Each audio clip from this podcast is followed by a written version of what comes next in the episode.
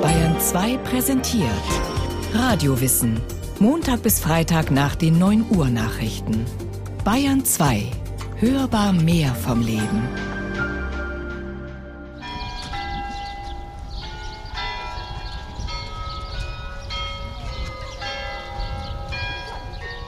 Dmitri Bortjanskis bekannter Choral Ich bete an die Macht der Liebe, den Deutschen aus dem Zapfenstreich vertraut, darf in Petersburg nicht fehlen. Der Komponist Bortjanski hat lange in der Stadt gelebt und gearbeitet. Und irgendwie passen Glockenspiel und Melodie zu diesem Ort. Es ist der Platz vor der Peter-Paul-Kathedrale, dem Herzstück der gleichnamigen Festung aus dem 18. Jahrhundert. Die massige, fast geduckt wirkende Bastion liegt auf der sogenannten Haseninsel im Fluss Neva. Das Ensemble aus gelb, ocker und weißfarbenen Gebäuden, Bäumen und einem zentralen Hof dürfte eine der ruhigsten Ecken der ganzen Stadt sein. Da nur einige Stege hierher führen und Autos daher kaum Zugang finden, entspannen die Petersburger gern in der Bastion. Für Touristen sind die Ikonen der Kathedrale, deren 122 Meter hohe vergoldete Spitze weithin leuchtet, eine Attraktion. Ebenso der schöne Blick auf die Stadt. Ein Idyll, das heutzutage auch von chinesischen Besuchergruppen erobert wird? Das würde Petersburg nicht gerecht. Denn die Festung hat, wie die Stadt, auch eine raue Seite, die neben allen Schönheiten und atemberaubenden Gebäuden steht. So litten in den Kellern der Peter-Paul-Festung 200 Jahre lang immer wieder politische Gefangene, angefangen beim Zarewitsch Alexei, dem Sohn Peters des Großen. Alexei starb 1718 im Verlies auf der Insel, weil er sich an einer Verschwörung gegen seinen Vater beteiligt haben soll. Auch die Dichter Dostojewski und Gorki waren hier zeitweilig eingesperrt. Heute stehen die Zellen für Touristen zur Besichtigung offen. Über eine der schmalen Brücken, diese ist sogar aus Holz, geht es zurück in den Lärm der Straßen Petersburgs. Wer sich jetzt Richtung Osten wendet und immer dem Seitenarm der Neva folgt, kommt an einem pavillonartigen einstöckigen Haus vorbei. Es steht etwas zurückversetzt in einem kleinen Park und ist so unscheinbar, dass die meisten Touristen achtlos vorbeigehen.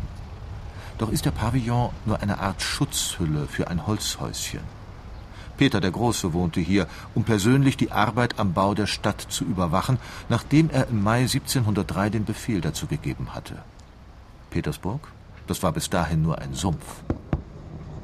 Добрый вечер. Отправляемся в путь от одного из красивейших мостов Петербурга, Аничкова. Die Eigenart des geografischen Ortes entgeht selbst oberflächlichen Petersburg-Besuchern kaum. Fast alle lassen sich einmal während ihres Aufenthalts mit einem der Ausflugsboote, die an der Anitschkow-Brücke warten, eine Stunde lang über einen der Kanäle und die Njewa durch die Stadt fahren. Eine Fahrt, bei der man an die Grachten Amsterdams erinnert wird.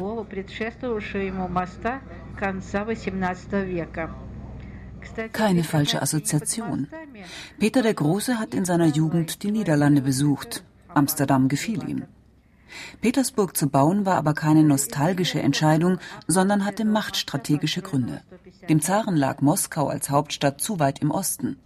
Der Nordriese, wie Peter manchmal genannt wird, wollte sein Reich europäischer machen, auch durch den Bau einer neuen Hauptstadt. Es traf sich, dass das russische Heer Schweden den Landzipfel um die Mündung der Njewa in die Ostsee gerade in einem Krieg abgeknüpft hatte. Petersburg zu bauen war also das sprichwörtliche Pflöcke einschlagen, ein steinernes Ausrufezeichen. Seht her, wir gehören auch zu Europa. Wir sind auch Großmacht.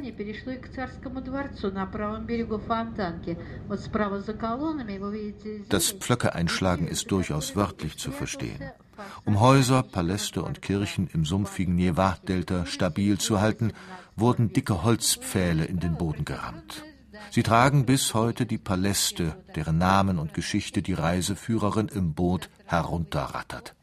Die Entscheidung Peters des Großen war bei den Russen lange unpopulär. So verlegte 1727 sein Nach-Nachfolger Peter II. die Zarenresidenz wieder nach Moskau zurück, aber nur kurzzeitig. St. Petersburg zu bauen war teuer.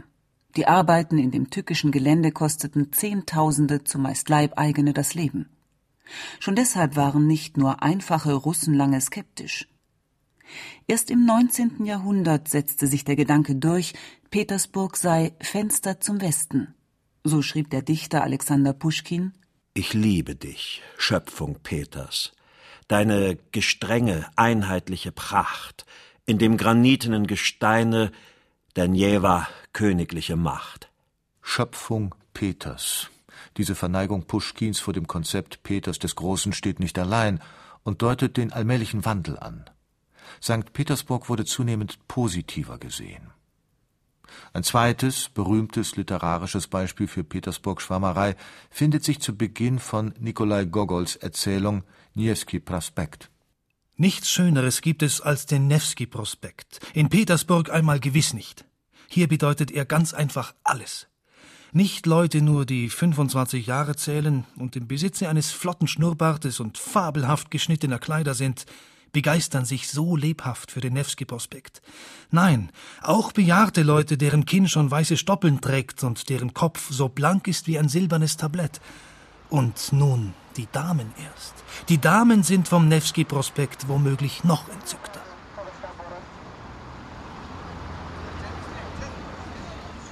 Der Nevsky Prospekt ist bis heute die Flaniermeile von Petersburg, der Laufsteg der Reichen und Schönen, von denen es im neukapitalistischen Russland immer mehr gibt.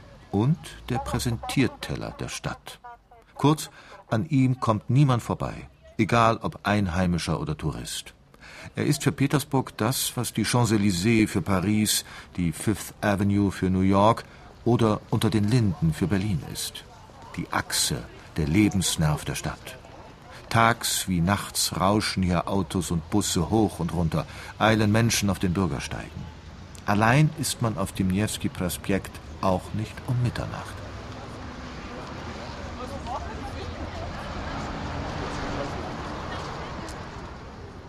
Zu seinem Namen kam er, weil er das Alexander Niewski Kloster in einem östlichen Außenbezirk mit dem Stadtkern verbindet.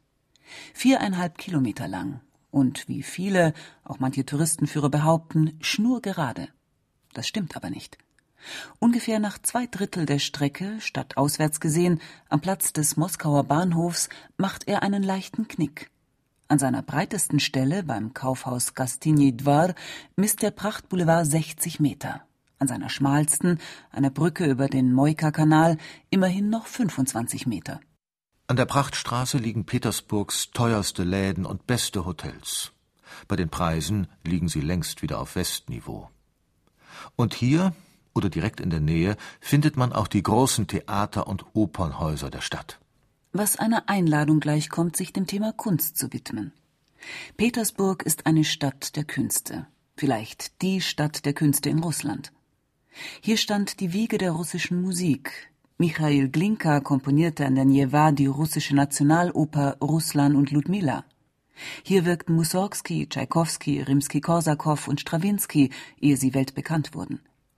Ähnliches gilt auch für Balletttänzer oder Dirigenten. Und natürlich muss man nur bis zum Ende des Niewski Prospekts wandern, bis zum Schlossplatz, um den Inbegriff der Petersburger Kultur überhaupt zu erreichen.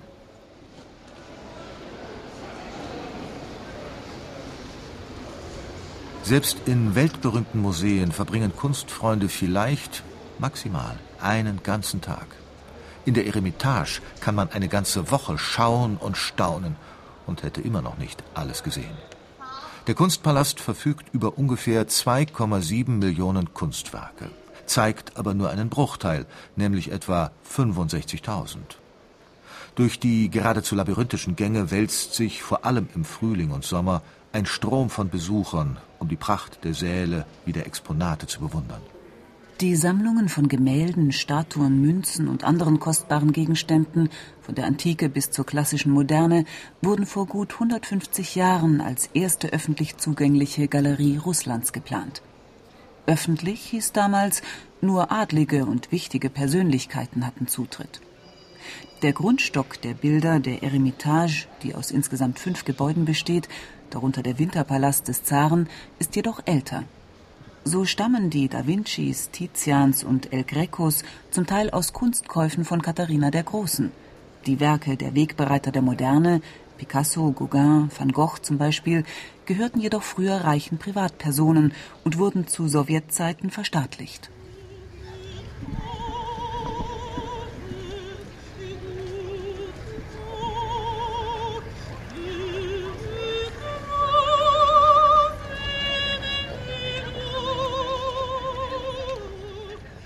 Petersburg ist so groß, das Verwaltungsgebiet zählt fünf Millionen Einwohner, seine Schätze sind so reich, dass selbst die Eremitage hier nur wenige Minuten Zeit findet. Schon ein Streifzug durch die Innenstadt ist keine Angelegenheit von wenigen Stunden. Und nie ist der Besucher vor Überraschungen sicher. Da steht zum Beispiel im Schatten der mächtigen Christi-Auferstehungskirche mit ihren Zwiebeltürmen in Gold, Weiß und Blau und ihren reich verzierten Fenstern eine junge Sängerin und singt auf Deutsch Guten Abend, gute Nacht.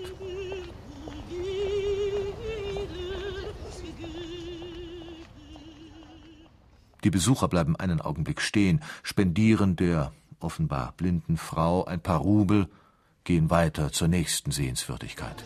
В архитектурном облике университетской набережной важное место принадлежит зданию Академии художеств, расположенному левее Меньшиковского дворца. Liebhaber von Kirchenarchitektur kommen in St. Petersburg auf ihre Kosten. Etwa in der Kasana-Kathedrale direkt am Nevsky Prospekt. Der außen düster wirkende klassizistische Bau, eine verkleinerte Kopie des Petersdoms in Rom, wird noch als Kirche genutzt. Priester und Gläubige beten, singen, zünden Kerzen an, während gleichzeitig Besucher die vielen Kunstwerke, darunter eine Muttergottes-Ikone, bestaunen. Oder man wandert zur Isaakskathedrale, etwas westlich der Eremitage, nicht weit weg vom Neva-Ufer. Vorteil des Besuchs hier, es besteht die Möglichkeit, bis zur Kuppel hochzusteigen und die Stadt von oben zu betrachten.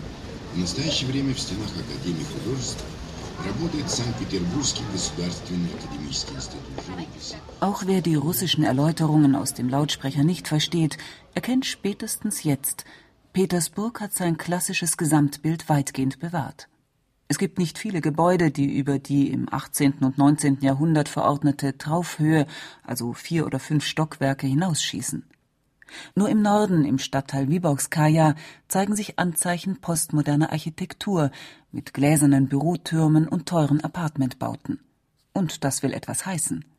Denn Petersburg hat viel erlebt in den gut 300 Jahren seit seiner Gründung. Smola, smala, is a Russian word for tar.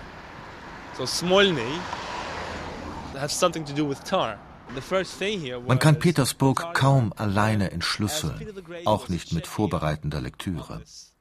Einheimische, wie der studierte Psychologe Nick Grubew, sind vor allem hilfreich, wenn es politisch wird.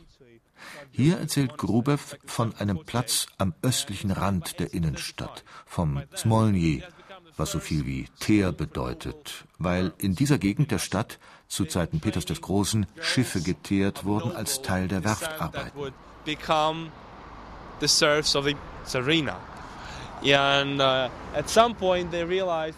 1748 uh, wurde das Smolny als Kloster gegründet. Dann wurde daraus eine Schule für die Zofen und Hofdamen der Zaren. Weil man merkte, dass ein Kloster nicht ideal dafür ist, baute man ein zweites Gebäude, das Smolny-Institut.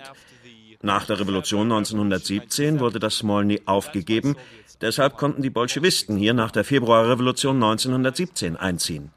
Für sie war das Gelände ideal. Es war abseits der Hauptstraßen, aber nicht zu abgelegen. Damals standen ringsherum noch keine Häuser, also hatte man einen freien Blick, falls konterrevolutionäre Truppen anrückten they could spot them from far away and make sure that they, they wouldn't be able to approach. Nick arbeitet für eine Agentur, die auch Touristenführungen zu den Plätzen der Oktoberrevolution von 1917 veranstaltet. Dieses Weltereignis, politisch bis heute in seinen Folgen spürbar, hat in Petersburg dauerhafte Spuren hinterlassen. Die Bolschewisten, die sich kurz nach ihrem erfolgreichen Putsch in Kommunisten umtauften, sorgten für den Erhalt der Schauplätze ihrer Taten. Zum Beispiel wurde die Villa, in der die Kommunistische Partei ihr erstes Büro hatte, zu einem Museum. An anderen Häusern finden sich Hinweistafeln, hier habe Lenin oder ein anderes rotes Kadermitglied gewohnt.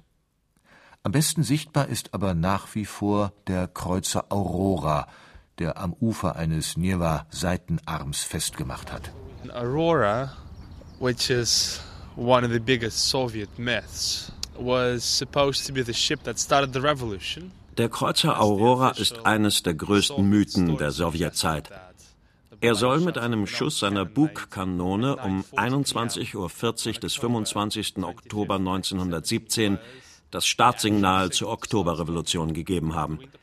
Aber das kann so nicht stimmen, denn der Winterpalast ist an diesem Tag anders als von den Sowjets behauptet nicht gestürmt worden.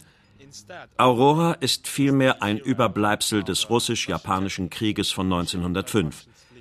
Sie führte damals die russische Flotte in die Shimo-Meerenge, wo wir eine Seeschlacht verloren. Die Aurora konnte zwar mit Glück zurückkehren, allerdings war die halbe Besatzung unter Kapitän gefallen. Die neue Besatzung hat sich im August 1917 auf die Seite der Kommunisten gestellt. Sicherlich spielte sie auch bei den Planungen eines Revolutionsszenario eine Rolle. Ich weiß aber nicht, ob die Aurora so wichtig war, wie die Sowjets gesagt haben.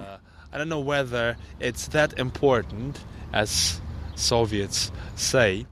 Die turbulente und tragische Geschichte Petersburgs im 20. Jahrhundert besteht aber aus mehr denn aus Revolutionsnostalgie. Dreimal änderten die Machthaber den Namen der Stadt.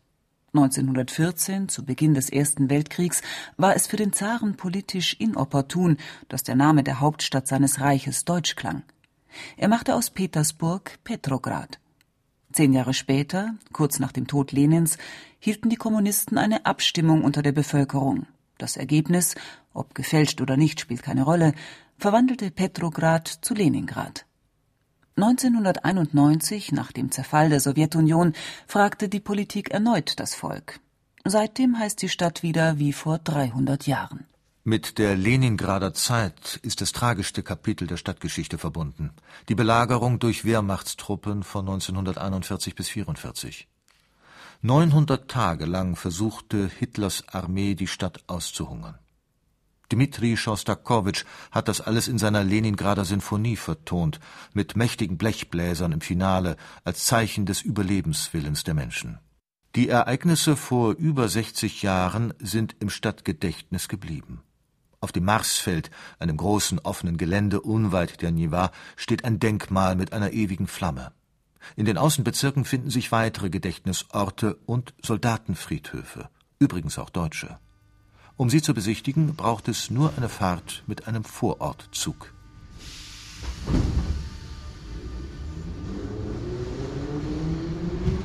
Im Gedächtnis bleibt auch die Petersburger U-Bahn, von allen Metro genannt, schon weil ihre Bahnhöfe unglaublich tief unter der Erde liegen. Ihre Waggons aus den 50er Jahren rattern mit einem Höllenlärm durch die Tunnel und halten an teilweise wunderschön dekorierten Stationen. Eine andere Methode, sich die Weite der Stadt vor Augen zu führen, ist eine Fahrt mit den elektrischen Oberleitungsbussen oder einem der Sammeltaxis, den Marschrutki. Das Petersburg der Außenbezirke, das man dabei kennenlernt, ist weit weniger schick als das des Nevsky Prospekts und sieht noch sehr sozialistisch aus mit seinen Plattenbauten. Ein Hauch dessen, wie die legendären Gemeinschaftswohnungen Russlands, die Kommunalkas waren und teilweise noch sind, lässt sich in einem kleinen Museum erleben, das der großen Dichterin Anna Achmatowa gewidmet ist.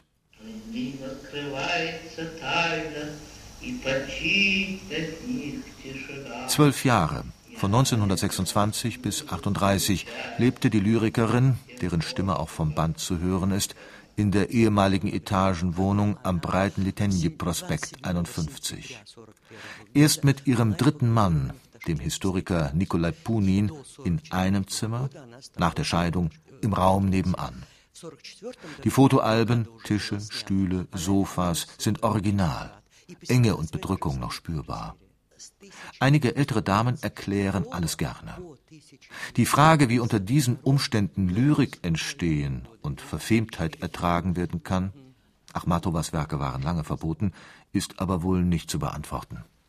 Manche Kenner Petersburgs sprechen von einer Stadt der Fassaden.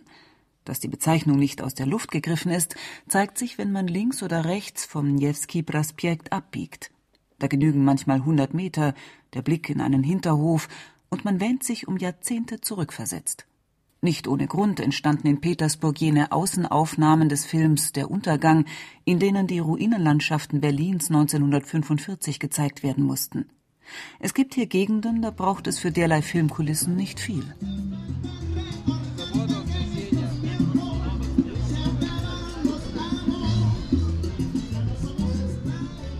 Illusion, Fassade, Fata Morgana.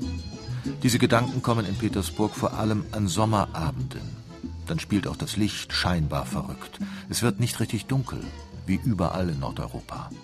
Die Petersburger nennen das weiße Nächte. Sie sitzen draußen, reden, lachen, trinken. Und man findet Szenen wie diese Salsa-Party auf einer der vielen Treppenabsätze, die hinunterführen bis ans Wasser der Njewa. Eine Traumkulisse auch weil Rhythmen und Sprache, geografische Situation und Musik so absurd weit voneinander weg scheinen und doch mühelos zusammenpassen. Was ist hier wirklich? Russland? Europa? Globaler Musikgeschmack? Ist Petersburg gar wieder das, was es einmal zu Beginn des 20. Jahrhunderts war, nämlich ein Laboratorium der Moderne, in dem Trends, Moden, Entwicklungen ausprobiert werden? Damals, es ist fast 100 Jahre her, schrieb der einheimische Architekt Inakiew Die Schönheit Petersburgs, das ist die mächtige Njewa, in Granit gekleidet. Die Wasserflächen der Njewa, die sich in Inseln verzweigt, von Bäumen verhüllt, die über viele Monate hin nicht welken, der unvergleichliche Nevsky-Prospekt im gewaltigen Bogen der Njewa, die weitläufigen Plätze, die großartigen Tempel, die Paläste und Denkmäler.